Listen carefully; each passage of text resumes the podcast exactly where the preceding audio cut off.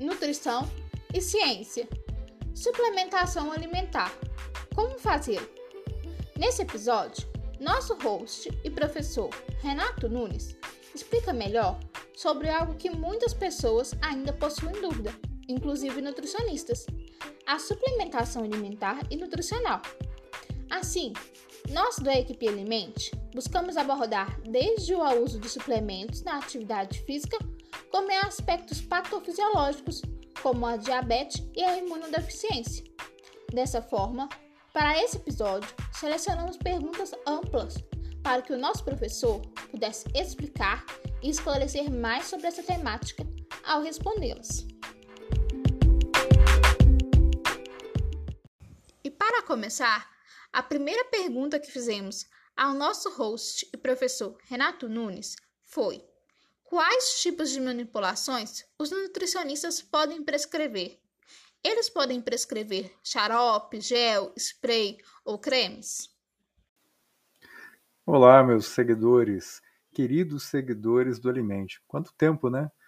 Pois é, vamos falar um pouquinho sobre suplementação nutricional, que é uma tarefa difícil porque a suplementação muda de tempos em tempos e, na verdade, tem muita coisa, né? Nutricionistas podem prescrever minerais, vitaminas, compostos bioativos é, no formato de cápsulas, de pó, sachê, né?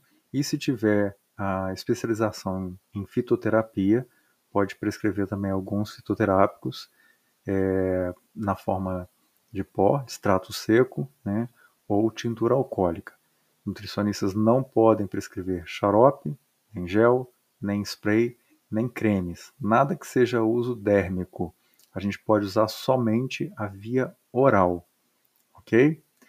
Vamos para a segunda pergunta? A nossa segunda pergunta é: qual legislação ampara a prática de prescrever suplementação pelo nutricionista? Olha, existe uma lei que regulamenta né, a nossa é, capacidade de prescrever suplementos. É a lei número 8.234 de 1991. Ela possibilita ao nutricionista a prescrição de suplementos nutricionais que são necessários para a complementação, por exemplo, da dieta. Essa prescrição ela é regulamentada pela resolução do Conselho Federal de Nutricionistas número 656 de 2020. Nela, ela dispõe sobre a prescrição dietética pelo nutricionista de suplementos, né, suplementos alimentares, e vai dar outras providências. A norma vai estabelecer que a prescrição né, de suplementos pelo nutricionista inclui nutrientes, substâncias bioativas, enzimas, pré-bióticos, probióticos, produtos apícolas como mel, próprios, geleia real e pólen, novos alimentos e novos ingredientes, e outros autorizados pela Agência Nacional de Vigilância Sanitária, a Anvisa, que para comercialização de isolados ou combinados podem ser prescritos pelos nutricionistas, bem como né, medicamentos isentos de prescrição, como, por exemplo, os à base de vitaminas ou minerais ou aminoácidos ou proteínas isoladas. Né? Podem ser isolados ou associados entre si. Essas normas que fundamentam essa resolução estão disponíveis no artigo número 2, né, o segundo artigo da resolução do Conselho Federal de Nutricionista, número 656/2020. Agora, a terceira pergunta é: como avaliar a necessidade de suplementação de um paciente? Essa necessidade pode ser maior em pacientes mais velhos? Bom, a avaliação da necessidade de suplementação é uma avaliação clínica. O nutricionista precisa fazer os exames né, antropométricos, as queixas principais do paciente, se possível ter acesso a exames bioquímicos, ele pode fazer, por exemplo, uma avaliação através de um rastreamento metabólico. É importante lembrar que uma pessoa que se alimenta bem, né, com uma alimentação saudável e que tem nenhuma patologia, raramente vai precisar de uma suplementação nutricional. Alguns casos específicos de deficiência nutricional por questões de polimorfismos ou de alterações epigenéticas precisam ser avaliados. Pessoas que têm patologias normalmente precisam de suplementação. No caso dos idosos, existe um aumento da recomendação de alguns nutrientes, né? E, por exemplo, a indicação de, de substâncias específicas, como, por exemplo, coenzima Q10. A partir dos 45 anos, a gente diminui a produção de coenzima Q10, ou para quem toma, por exemplo, simvastatina. E é importante fazer a suplementação, principalmente quando existe uma queixa desse paciente em relação a cansaço, fraqueza, diminuição de massa magra. O mais importante é entender que a suplementação ela é um coadjuvante da alimentação. Não adianta suplementar sem ter uma dieta adequada. E aí, na prática clínica, nesses 26 anos já praticando, eu uso a regra de ouro. Né? Quando é que eu suplemento? Primeiro, quando eu vejo a necessidade disso. E aí, se eu não consigo, através da alimentação, eu faço a suplementação. Quando? Quando o paciente não quer comer, quando ele não pode comer ou quando ele não consegue comer. E aí sim a gente pode suplementar. Lembrando que cada indivíduo tem uma resposta individual à suplementação. E aí os sinais clínicos depois de suplementados precisam ser verificados também. Eu gostei muito da resposta anterior. É... E partindo para a quarta pergunta, a gente gostaria de saber quais nutrientes priorizar no paciente idoso e se todos os pacientes idosos vão necessitar de suplementação alimentar. Olha, a avaliação de idosos é, é uma coisa bem interessante. Dependendo da patologia que o paciente tem, ele vai precisar de uma suplementação específica. É normal que ao envelhecer a gente tenha né, algum, algumas deficiências e algumas alterações metabólicas. Então, por exemplo, pacientes que tomam é, simvastatina precisam de coenzima Q10. É, pacientes que têm já uma osteoporose precisam de cálcio. Pacientes que têm artrite, artrose precisam de antioxidantes é, e de compostos bioativos anti-inflamatórios.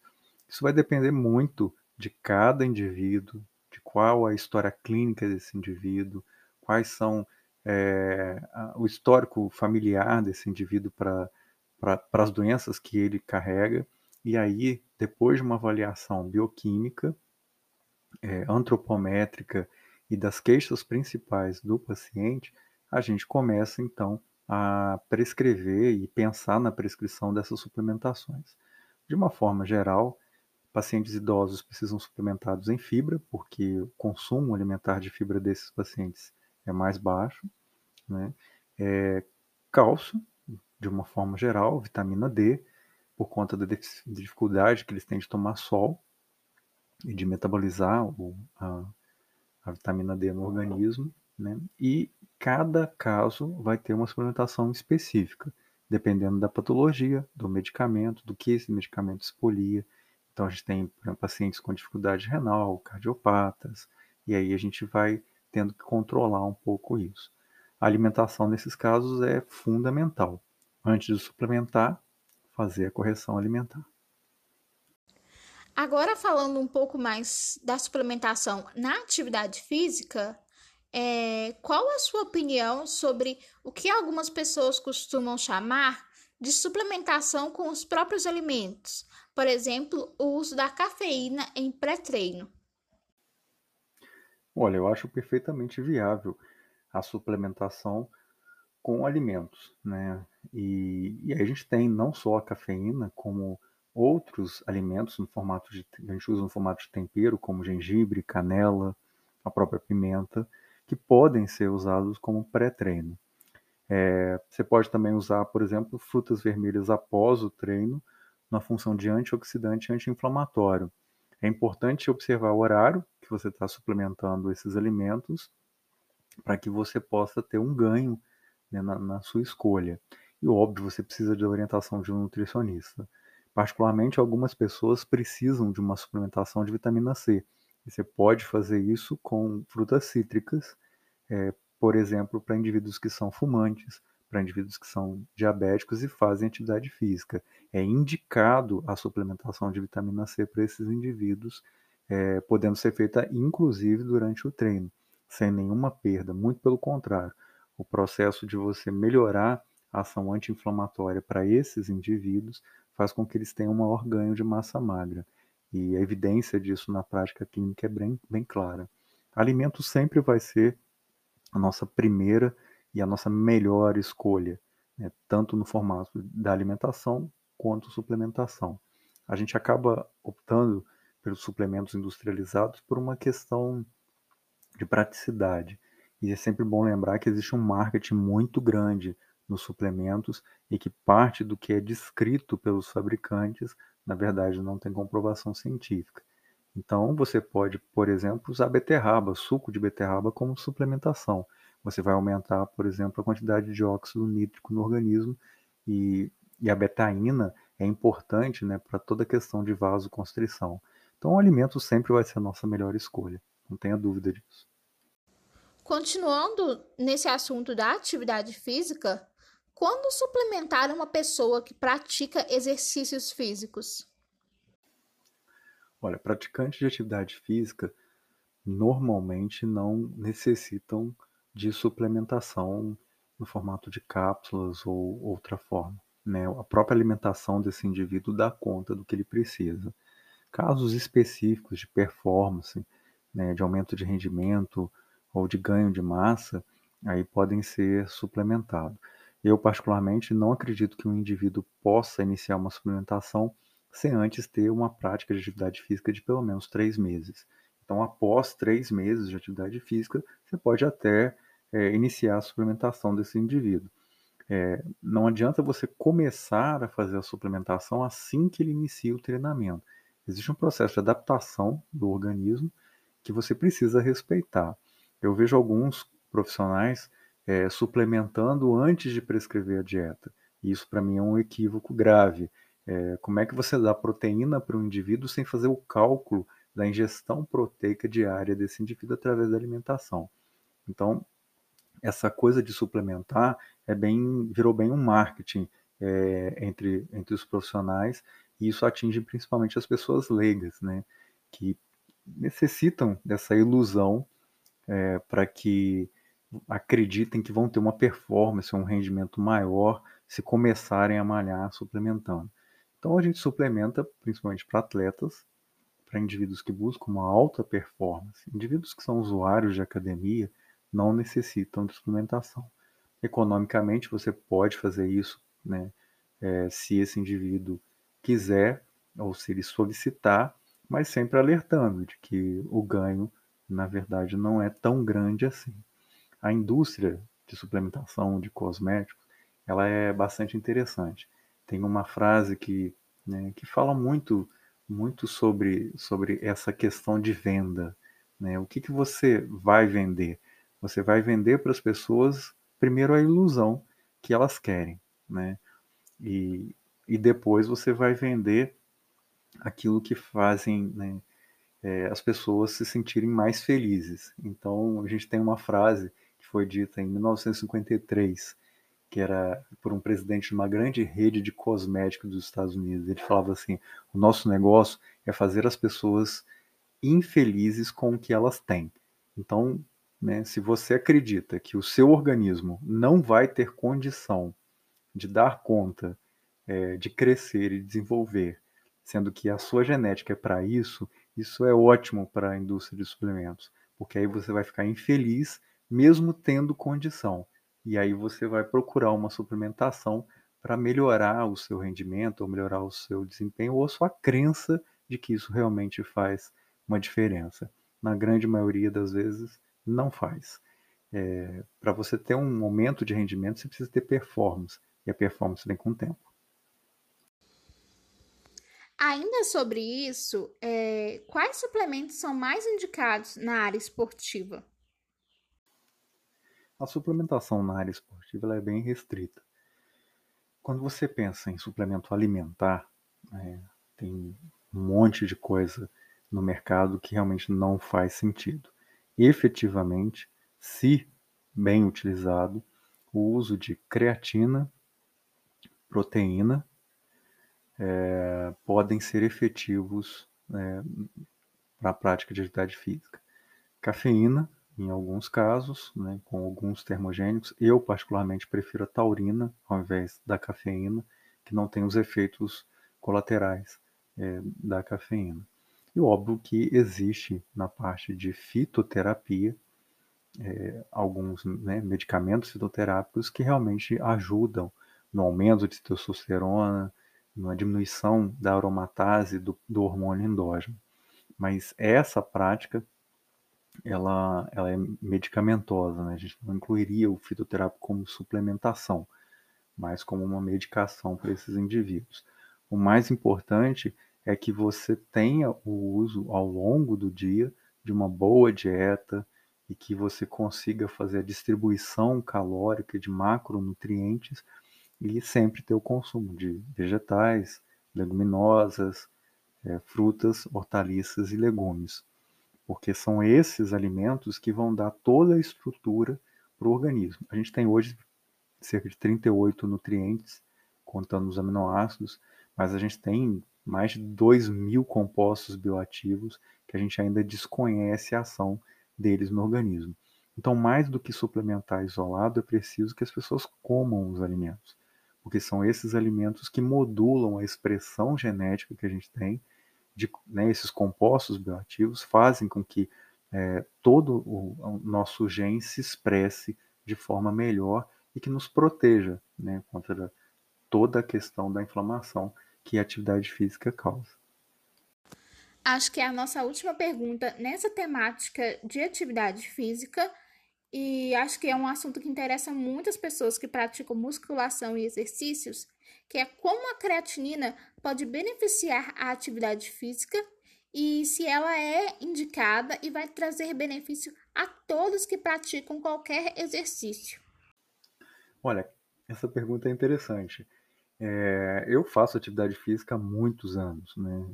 Eu na infância eu fiz ginástica olímpica, na, na universidade fiz natação, eu era né, do time de natação da universidade e, e, durante a minha adolescência sempre fiz musculação e corrida. É, de tudo que eu já usei na vida, a creatina realmente foi uma das coisas que eu mais vi o efeito. Mas é interessante saber usar a creatina e, e tem uma grande pegada ali. Ela com o tempo faz com que haja uma adaptação do organismo à dose. E aí tem um pulo do gato para se usar com um efeito potencial. Normalmente a gente muda a ficha, né, ou a série, a cada mês. E aí o que, que a gente faz?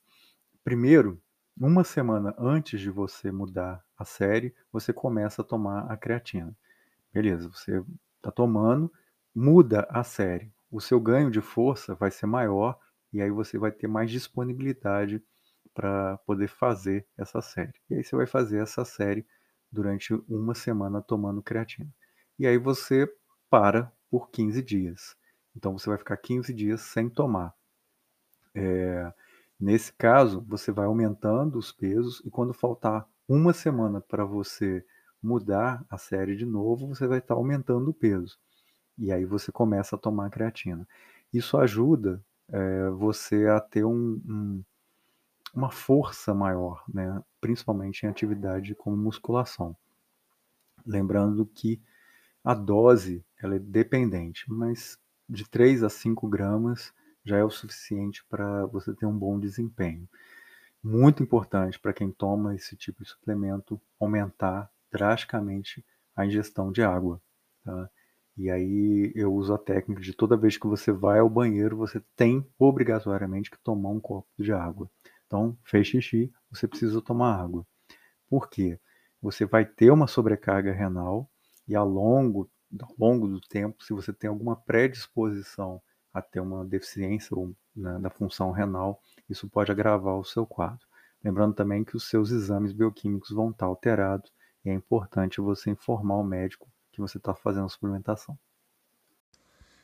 Enfim, já chegamos à nossa nona pergunta, e acredito que ela é uma pergunta um pouco mais geral, talvez voltada mais para o lado de minerais e vitaminas, que é que cuidados tomar para que um nutriente não interfira nos resultados de outro nutriente durante a suplementação de um paciente.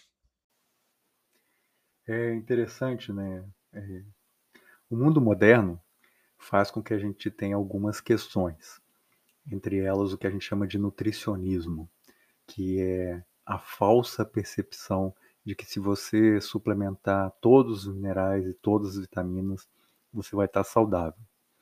Na verdade, essa é uma concepção errada, mas que a indústria se beneficia muito disso. Então, quando a pessoa tem algum sintoma, a primeira coisa que ela faz é ir lá na farmácia e comprar um polivitamínico. Esses polivitamínicos são uma mistura de tudo que tem de nutriente, na verdade não vão resolver. O que acontece é que, como você tem uma deficiência nutricional por má alimentação, qualquer nutriente que você ponha né, vai te dar uma sensação de melhora. Mas essa melhora é temporária, porque você vai continuar com outras deficiências. E quando você acrescenta nutrientes que não são dos alimentos, você acaba uh, fazendo uma competição entre esses nutrientes. Então, quando você pega, por exemplo, um polivitamínico que tem cálcio e ferro, o cálcio e o ferro competem pelo mesmo sítio ativo de absorção na célula. Então, se você tem uma deficiência de, por exemplo, osteoporose, se você suplementar cálcio, você vai ter uma melhora dessa deficiência. Porém, se você suplementar ferro junto, você diminui a absorção de cálcio. Então, se você aumentar muito o cálcio, você também diminui a absorção de ferro. E aí você pode ter uma anemia ferropriva, por exemplo. Da mesma forma acontece com o zinco e com o selênio, que são é, minerais que competem pelos mesmos sítios ativos de absorção. O zinco está relacionado a mais de 300 enzimas no nosso organismo, e a deficiência de selênio pode dar desde enxaqueca crônica é, até é, depressão. Só que ninguém pergunta se você tem deficiência de selênio. Então, é é muito complicado você pensar em suplementação isolada de nutrientes sem um exame bioquímico. A maioria dos pacientes que eu fiz a dosagem bioquímica, é, os minerais estavam adequados e algumas vitaminas deficientes. Essas vitaminas estão deficientes exatamente pela falta de ingestão de alimentos que contêm é, vitaminas e minerais. E é importante lembrar que a, a comida industrializada ela expolia nutrientes. Então, ela acaba diminuindo a quantidade de nutrientes que você está ingerindo e diminui também a quantidade de nutrientes dentro do seu organismo, porque existem substâncias que são tóxicas para a gente. Então, você piora a função intestinal, piora a absorção intestinal, você aumenta a inflamação e um corpo inflamado ele expolia nutrientes. É, é sempre bom lembrar que depois que eu processo um alimento, eu vou ter uma perda de nutrientes. E que um alimento industrializado ele vai ser sempre muito processado. Então, a quantidade efetiva de nutrientes que existe no alimento industrializado ela é menor do que o alimento in natura. Normalmente, quando se suplementa é, nutrientes, a gente tenta evitar os nutrientes que têm competição. Então, não se suplementa cálcio com ferro, não se suplementa zinco com selênio, e aí vai é uma conduta clínica nutricional. Né? A gente precisaria de uma aula inteira só para explicar é, alguns dos nutrientes. Né? Quem quiser saber um pouquinho mais, tem lá no meu canal do YouTube, professor Renato M. Nunes, que tem uma aula, né, uma disciplina inteira só sobre nutrientes, que é nutrição e metabolismo. Então, imagina, é uma disciplina inteira só falando o que, que a gente pode, o que, que a gente não pode juntar ou separar e o que, que cada um interfere é, na biodisponibilidade um do outro, ok? Nossa, eu acredito que isso seja algo muito importante dentro do acompanhamento nutricional. E chegando agora à nossa décima pergunta, o que fazer quando a suplementação de um nutriente impacta na absorção de outro? Por exemplo, quando a suplementação da B9, ácido fólico, aumenta a excreção de zinco. É, essa é a grande chave, né? Primeiro a gente deveria se perguntar por que o indivíduo está com uma deficiência de B9. Será que isso é uma falta de ingestão? Ou será que é uma metabolização excessiva dessa vitamina? Ou uma dificuldade de absorção?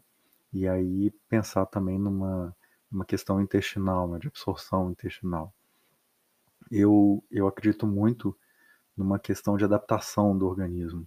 E a gente vê isso principalmente na, na epigenética. Né? Se você aumenta a suplementação de um indivíduo, as células dele diminuem a absorção. Com o tempo, isso pode virar uma característica epigenética.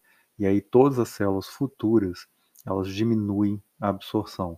Então você pode criar uma geração inteira com deficiência de absorção. A gente vê isso claramente, por exemplo, no ferro. Né? É, indivíduos que têm anemia têm uma maior absorção de ferro. E indivíduos que estão intoxicados com ferro, por excesso de ingestão, têm uma menor absorção. É uma, como se fosse um aprendizado da célula. Isso pode se tornar uma característica crônica.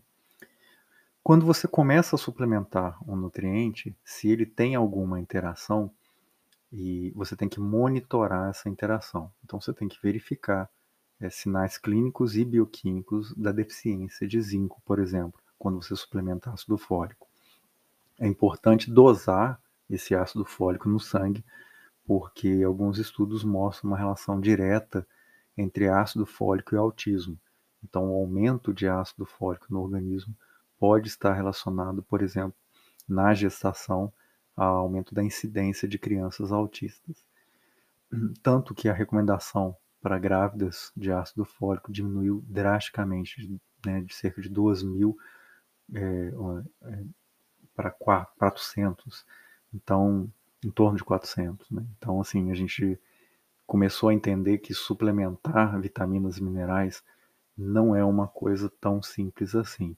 Quando é como um, uma coxa que tem um fio. Se você tem um fio puxado e você tenta consertar esse fio, você acaba mexendo em toda a trama do tecido.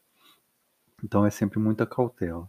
Monitorar isso com exames bioquímicos. Monitorar o ácido fólico no sangue e ver se ele não está excedendo e monitorar também o zinco no sangue para ver se ele não está ficando deficiente na absorção.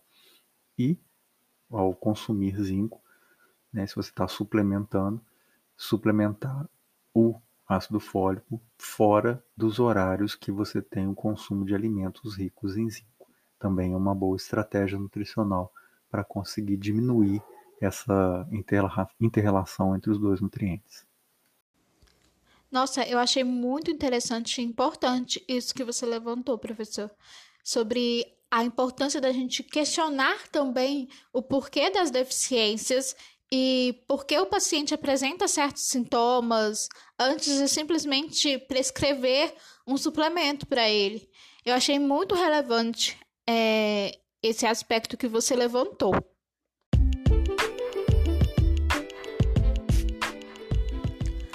E aí, você está gostando do episódio de suplementação nutricional? Então não perca a segunda parte dele. Assim, encerramos o episódio dessa semana e agradecemos muito por alimentar nossas ideias. Esperamos que você tenha gostado desse episódio e se você gostou, não deixe de compartilhar com seus amigos. Também, não esqueça de acompanhar o nosso conteúdo pelo Instagram. Lá nós somos alimente.nutrical e ciência.